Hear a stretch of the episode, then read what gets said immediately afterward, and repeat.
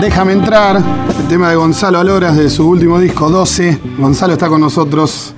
Buenas noches, Gonzalo. Muy buenas noches, amigos. Qué lindo espacio este. ¿Viste qué lindo que está? Sí, sí. Está el piano ahí. Hay que buscar algo para amplificar las voces, así los pianistas pueden tocar y cantar. Eh, o, claro, o arrimarlo. O arrimarlo. ¿Se puede mover el piano? Es imposible. Mirá el operador como te miraba. ¿no? no, no se puede arrimar. Mirá, mirá. Gonzalo, estás conforme con 12, ¿eh? Al igual que yo ya, ya lo dije, que ¿Vos ya dijiste? muy conforme, sí.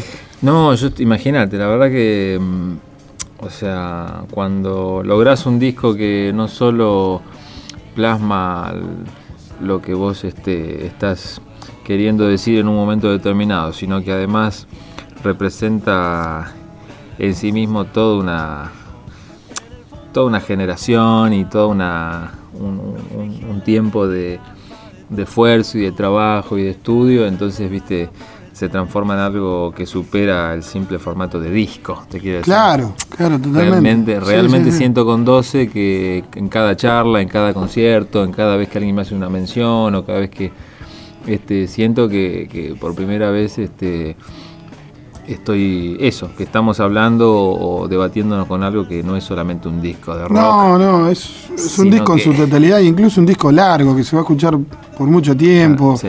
Eh, creo que son de esos discos que necesitan escuchas varias. Y, dentro de unos años vamos a decir, che, este disco lo quiero tener en la, batea. Sí, tengo esa sensación. El otro día yo decía, no soy un tipo, no, no me, no, viste que uno, yo digo, no me reconozco como una persona este, ni arrogante, ni muy, viste, para nada. Hay tipos que por ahí son un poco más freaks en ese sentido, tienen esa, yo no. Y por eso es que me extrañó o me extrañé, este, diciendo cosas como que, bueno, que sentía que este disco, tal cual, en unos años se iba a transformar en una especie de clásico en el rock argentino, como un disco de esos que, que, que, entran, digamos, en la línea histórica. No, sí, pero, la verdad que no tengo, no tengo duda de que pase. Además, eh, yo el otro día charlando con vos, eh, te decía que mm, tenía muchas musicalidades. Eh, verbo que adopté después de escucharlo hablar mucho a Lito Nevia, que me imagino que vos también. Eh, cosas, se notan muchas cosas, muchas influencias tuyas, más allá de la marcada eh, tendencia a la tradición del rock nacional, porque son tus influencias, de hecho hiciste un disco eh, homenajeando a Lito, a Charlie y a, Luis Spinetta. pero más allá de eso, se escucha música soul, se escucha funk, se escucha música, música negra, sobre todo en los arreglos vocales de piano y guitarra, de bajo. Em, Totalmente. Yo creo que ese también que estás nombrando vos es uno de los, eh, de los aportes. Quiero decir, eh, yo creo que cuando uno empieza a conformar eh, esto que, que, se le da en llamar a veces estilo, mm. tiene que ver con esa tiene que ver con esa, esa conformación de, de, elementos heterogéneos que uno junta. Es decir, cuando te gusta un tipo o cuando no cuando te gusta, sino cuando decís, ah, este fulanito de tal, es porque detectás esos elementos armónicos, poéticos, estéticos, de género, que el mm. tipo mezcla y conforma lo que hace. Y me parece que eso que vos dijiste recién, reconozco yo que es una de las cualidades de la música que yo hago, que es estar influenciado por una cosa clásica de la composición de la canción y, y dentro de lo que es la música argentina, pero que le meto ahí esa cosa que no tiene que ver justamente con el rock argentino y que viene más de una cosa americana o, negra o brasilera también. También, claro. Em, sí, está Nico Cota en algunos, algunos temas que desde la percusión en la mayoría, en la mayoría, está, la mayoría está Nico Cota y, es uno de los que más aporta este eh, se podría decir imperceptiblemente, porque la percusión en un disco no es una cosa que salta, ¿viste? No, es no pero te lleva. Pero hace, hace a, ese movimiento que decís vos, sí. Eh, ¿y, son temas viejos? Digo, no. Viejo me refiero al armado, ¿los armaste durante mucho tiempo? Sí, sí, sí, sí, son temas que no, no, son, no es uno de esos discos que uno compone ahí todo pa, pa, pa seguido y van saliendo los temas y después se mete en el estudio y los graba, a veces eso se da eh, no, es, no es el caso. Este es un disco en el que hay canciones de distintas épocas que fueron, eh, se homogeneizaron eh, por el estilo y el sonido gracias al trabajo con la producción de Rafa Arcaute, que él supo agarrar y agarrar toda esa diversidad de material y, darle un mismo color para que tenga la organicidad que tiene, pero son temas de distintas épocas e incluso uno de ellos es una canción que ya hacíamos con Mortadela Rancia. ¿Qué tema? que después lo tenemos que escuchar a ese porque tiene como para mí una especie de, cita a ver si lo, y de homenaje a... Si lo elegí, si no lo ponemos igual, pero ¿cuál es? Es el 11. El 11, 12 es tanto. Ah, mira, después sabés que eh, Bye Bye Uruguay está tu hermano. Sí. Cuando dijiste que era de Mortadela pensé que digo, capaz que capaz que, capaz que, que Entonces tanto no, es una linda canción. La podemos escuchar. Vamos es el tema número 11 del disco. Ahí va.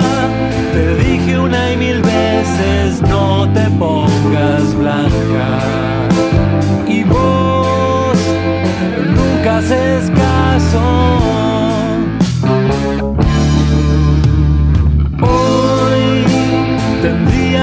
sacarte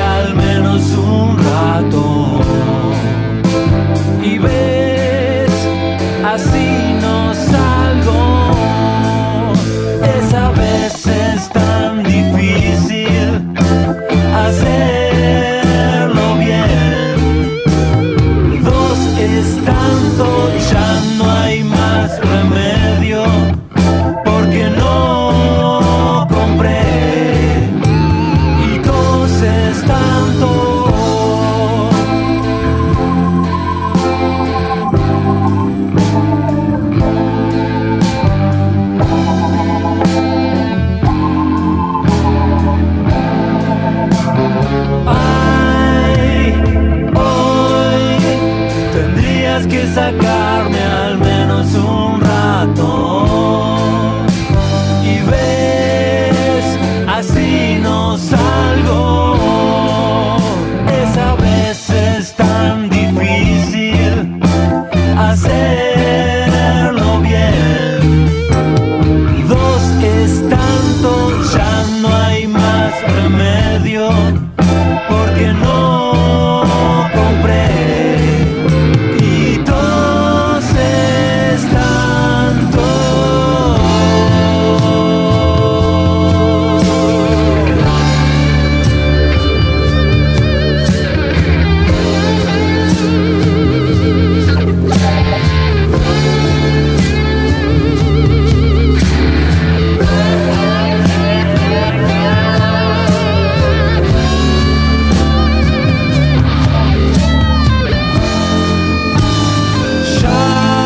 Tanto, una hermosa canción que, bueno, recién nos contaba Gonzalo que es de la época de Mortadela Rancia. Banda que, según tengo entendido, la gente todavía te sigue pidiendo que. Me sigue pidiendo los temas de Mortadela Rancia y ya últimamente pasaron no solo de, pasaron de pedir los temas a pedir que vuelva la banda.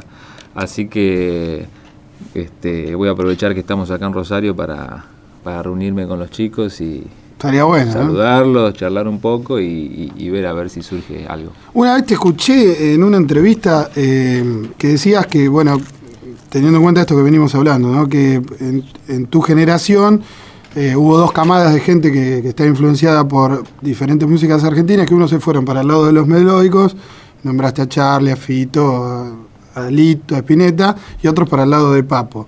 Claro. Sin embargo, Mortadela eran casi más para el lado de Papo. Nosotros fuimos digamos. soporte de Papo, de hecho, en la rural. Eh, y Un recordado día que le tiraban bolsa de tierra, ese bolsa de paquetes de hierba. paquete de yerba. ¿Te gusta eso? Eh, había una promoción de paquetes de hierba a la entrada del concierto, entonces cada tipo que ingresaba al concierto tenía un paquetito de hierba. Y toda esa gente, y un paquetito de hierba en la mano izquierda y en la mano derecha un tetrabric. Entonces se iba a chupar el patito de hierba, lo guardaba y se iba chupando el vino. Para cuando salimos a tocar nosotros, que éramos banda soporte de Papo, estaban todos enardecidos diciendo, ah, vos querés tocar antes de Papo, toma. Y empezaron a tirar todos los paquetes de hierba y nosotros esquivando ahí. Yo pues esquivaba porque tenía movilidad, el bajista también, y Diego no podía esquivar nada. El batero, No, Diego sí, siempre el batero siempre cuenta que estaba expuesto, viste, al azar. Y hasta que le cayó un paquetazo ahí en el tambor, le explotó la hierba, todo, no podía respirar. No, fue una cosa impresionante. Peor fue, Pero- la, peor la pasaron los enanitos verdes. que sí. vinieron después y no pudieron tocar. No pudieron porque eh, Marciano Cantero sube al escenario después de haber visto lo que nos pasó a nosotros y le dice a la gente, escúcheme una cosa, dice, un paquete de hierba más que tiren y no tocamos un carajo. Y tiraron, no, uno, 25 paquetes de hierba a la vez y por su dijo, bueno, no tocamos, se fue. Así que este así fue la historia de, de Mortadela y Papo.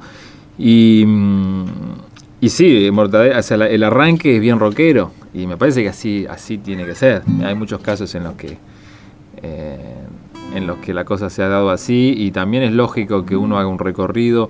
Yo por ese- a veces pienso que si hubiese empezado al revés, Si hubiese empezado haciendo la cosa más sui generis, por decir, ¿no? Un, comienzo así. Mm este, después terminas haciendo Soy No Humor. O sea, es como, Es como, de alguna manera tenés que hacer el recorrido de la experiencia de un lado u otro. Nosotros empezamos haciendo ese, ese rock and roll y ahora, hoy por hoy, con este disco, estoy este, atravesando esta, esta etapa de esa suerte de, especie de cosa más sofisticada, armónica, no sé qué, pero lo cual este, no quita que uno después este, vuelva, ¿no?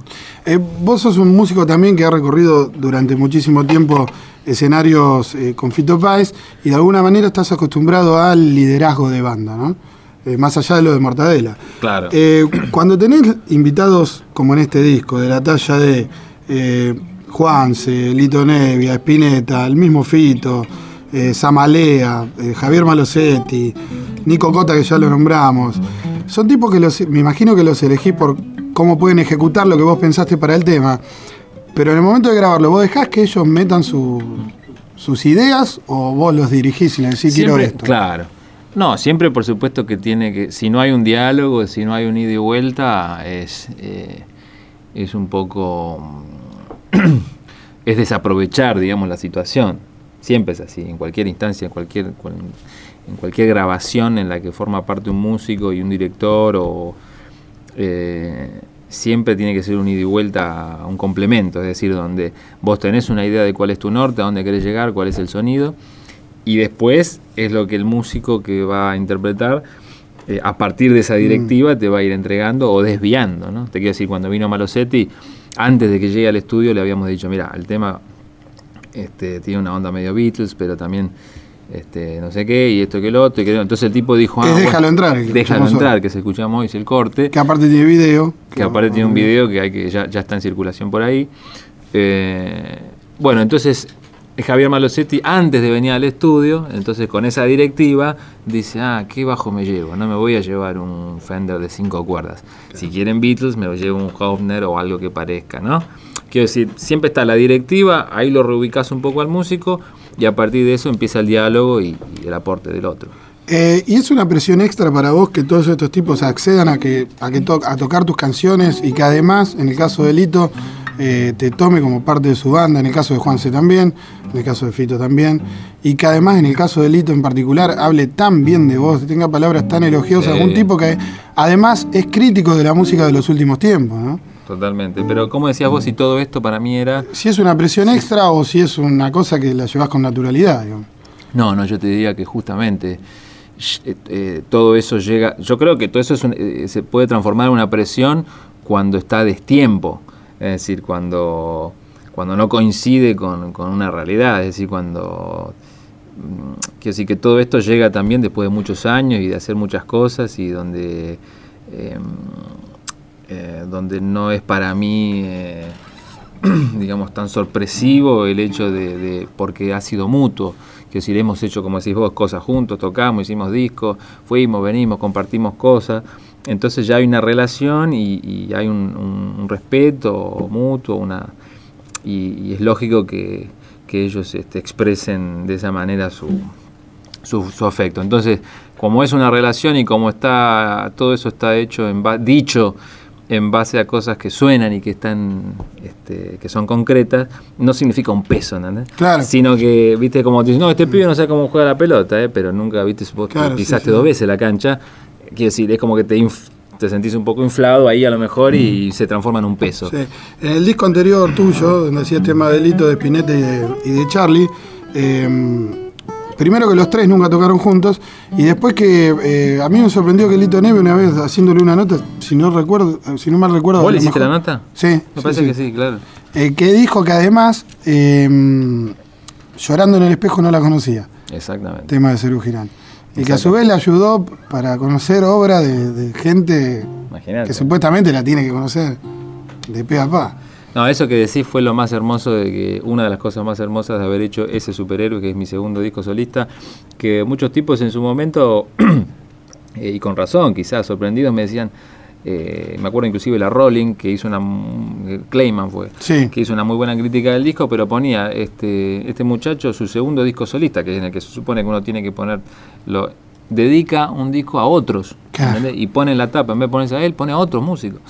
Como diciendo, ahí hay una jugada. Y bueno, yo creo que esa jugada tuvo como premio este, esto. Por un lado, demorar un poco el 12 para que, digamos, justamente después caiga después de todo ese homenaje y después generar esos encuentros insólitos que decís vos, como que, por ejemplo, este, eh, Charlie a lo mejor, eh, perdón, que Nevia se acerque a, una parte de la obra de Charlie que no conocía, o bien que, mm, por ejemplo, Fito se vuelva a encontrar con Nevia y de hecho lo ha invitado ahora a participar en su concierto. Todo eso tiene que ver a partir de del merodeo de esta producción. Y después cosas mucho más importantes para mí, como haber ido a presentar ese disco a otros países, ¿no es cierto? Eh, como fue el caso del año pasado o el anteaño pasado, donde fui a tocar Superhéroes a Colombia. Y este, todo el mundo allá escuchaba estas canciones, eh, quizá por primera vez, pensando que eran temas míos. Claro. ¿No es cierto? Y che, me gusta tu tema, me gusta tal otro. y hay, que se aprovechas. Sí, sí, No, y te quiero decir que lo lindo es que después entonces ellos cuando se van adentrando en el material y ve que uno no está en la tapa y que los descubren cosas que como decís vos, para nosotros son totalmente obvias y forman parte de nuestra vida, pero entonces enseñarle a un joven o a un, a un no tan joven, pero acercarle a estos autores, este están llegando otros más de los invitados de hoy. Qué barbaridad. Juan Albertengo, Popono, Bruno. y se están saludando. Qué barbaridad. Bueno, así que. Hay historia viva hoy acá, sí, adentro. Sí, los superhéroes locales. Eh, Albertengo no le quise decir viejo, discúlpeme con lo que dije. Dice que no. Espectacular. Eh, ya que nos fuimos de tema, eh, quiero que escuchemos Leo, que es el tema número uno del disco 12, en donde precisamente está invitado Lito Nevia. Y a su vez es uno de los discos que por ahí tiene musicalidad negra. Que, de los temas. De los temas, ¿no? Lo escuchamos.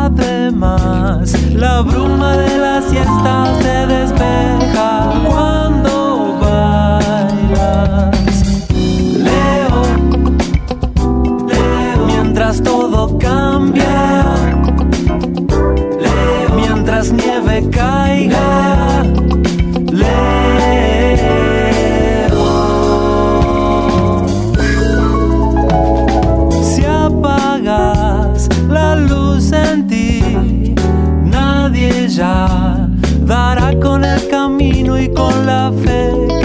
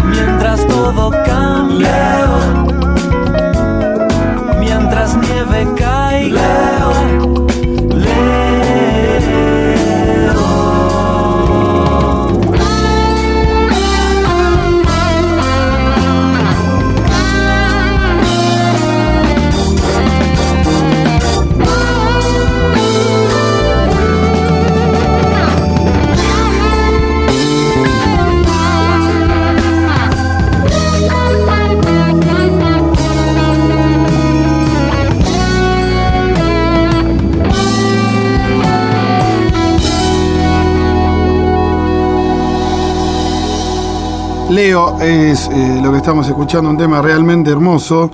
Y parafraseando a un músico eh, bastante conocido también a nivel nacional, que es Manuel Moretti, que invitó en un tema a cantar a Jorge Serrano y dijo, acá la clava en un ángulo, en un tema de él, cuando entra. Eh, dije lo mismo recién de Lito Nevia, porque de la manera que entra... Aparte, este, viste que entra en un momento, una cosa que está buena es que entra sobre el final del tema casi. O sea que nunca te imaginás que va, a cambiar el, personaje y cuando entra, como decís vos, la rompe el maestro. Eh, ¿Tocás algo en vivo, Gonzalo? Vamos a tocar algo en vivo, no me quiero olvidar de... Uy, yo tampoco. Este sábado 20 de agosto eh, presenta, ¿es la primera vez que lo vas a tocar? Eh, es la presentación oficial. Oficial, exacto. Y además vamos a grabar el... vamos a hacer un DVD. Vas a hacer un DVD. Claro. En un lugar hermoso como es Club Imperial, esto es San Martín y el Río. Eh, en el predio de la Misión del Marinero, enfrente al Parque de España, en la Costanera Centro. Gonzalo presenta 12, su nueva placa discográfica a partir de las 22 horas este sábado. Las anticipadas las pueden comprar en Amadeus, Córdoba 1369, local 9. Eh, está buenísimo para ir porque es un lugar aparte hermoso para ver y, tocar también. Suena bien. Tal cual, este sábado, este sábado estamos haciendo esta presentación ahí. Se come bien y se toma bien también. Es un ah, lugar para la gente que le gusta. Perfecto, muy bien. Es un lindo lugar. Eh, genial, entonces, ¿qué hacemos? ¿Nos despedimos con un temita con en vivo? Con un tema en vivo, ¿qué, ¿cuál vas a tocar? Estoy viendo acá, vos ya pasaste algo, ¿no?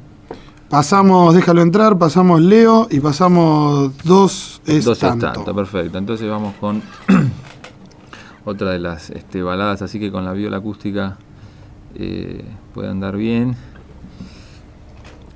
Y que dice así.